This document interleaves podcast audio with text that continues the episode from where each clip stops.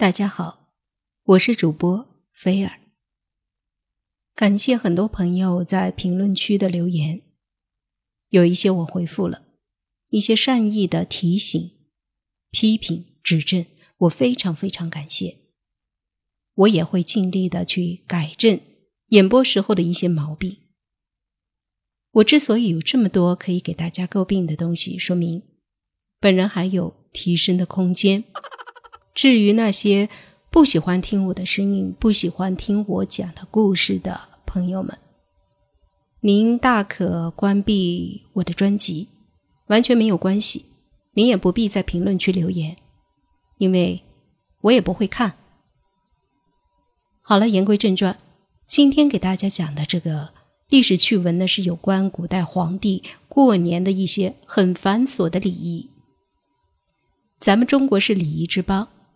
而身为封建社会最高统治者的皇帝，过年时都有哪些必须讲究的礼节呢？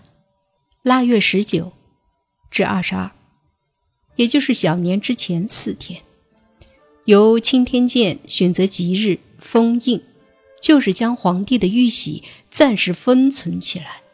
封印的这一天呀，要在交泰殿里举行隆重的仪式，供案上。摆设酒果，点燃香烛，皇帝拈香行礼后，管理玉玺的官员捧着宝印出殿，到乾清宫门外进行喜事，再捧入殿内加以封住，待来年正月选择吉日开封。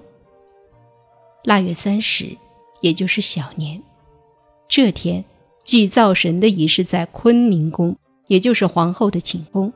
在他的殿内西侧举行，要设供案、奉神牌、备香烛、摆贡品。清宫祭灶神时，皇帝先到坤宁宫的佛像前、神龛前、灶神前念香行礼。等皇帝礼毕回宫后，皇后再行祭礼。腊月二十六左右，各宫将准备好的春联。门神画像和宫训图挂出，一派喜气。在除夕前的几天里，宫里还要有喇嘛主持得路、打鬼等传统的祭祀仪式。此时，皇帝要到太庙祭祖，迎接新年的到来。除夕真正的庆典就开始了。凌晨饮食左右。皇帝起床到宫殿各处拈香行礼，鞭炮声中邀请各处神佛来宫里过年。午刻，也就是正午，皇帝到三大殿之一的保和殿举行赐宴大礼。根据清代的文献记载，赐宴外藩时，皇帝御宴设于宝座前正中，外藩大臣的宴桌围绕左右。殿前单壁上按品级摆满宴桌。什么是单壁？就是古时宫殿前的台阶，大多是红色，故名单壁。保和殿屋檐下和中和殿北檐下有皇家乐队，殿外东隅等候着即将上场的舞蹈杂技百戏表演者。皇帝驾到后。依次进行宴礼、奏乐、敬茶、敬爵、行酒、乐舞、杂技、百戏、宴毕、谢恩等礼节。宴饮结束后，宫里还要举行皇家的家宴，帝后及宫眷也要分别到太后寝宫行辞岁礼等等。正月初一，也称元旦，这一天是新年的开始。皇帝子时或丑时就沐浴更衣，天蒙蒙亮，文武百官齐集太和殿广场，给皇帝拜年。辰时，钦天监官员宣布时刻已到，午门上鸣钟击鼓，乐队奏响音乐。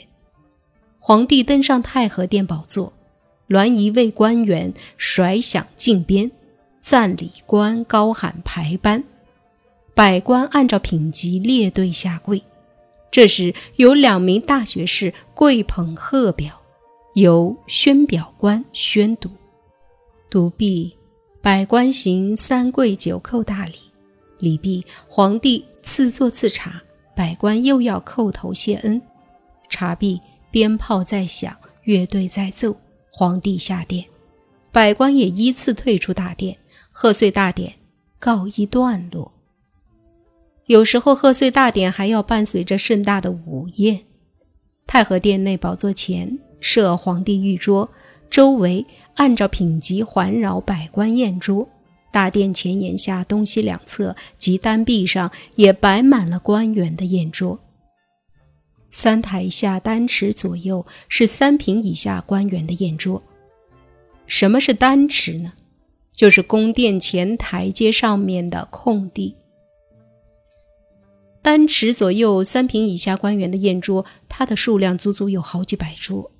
鞭炮礼乐声中，百官行礼敬酒，接着还有各族乐舞和百戏表演，最后乐队再奏，百官行礼，皇帝回宫，宴会结束。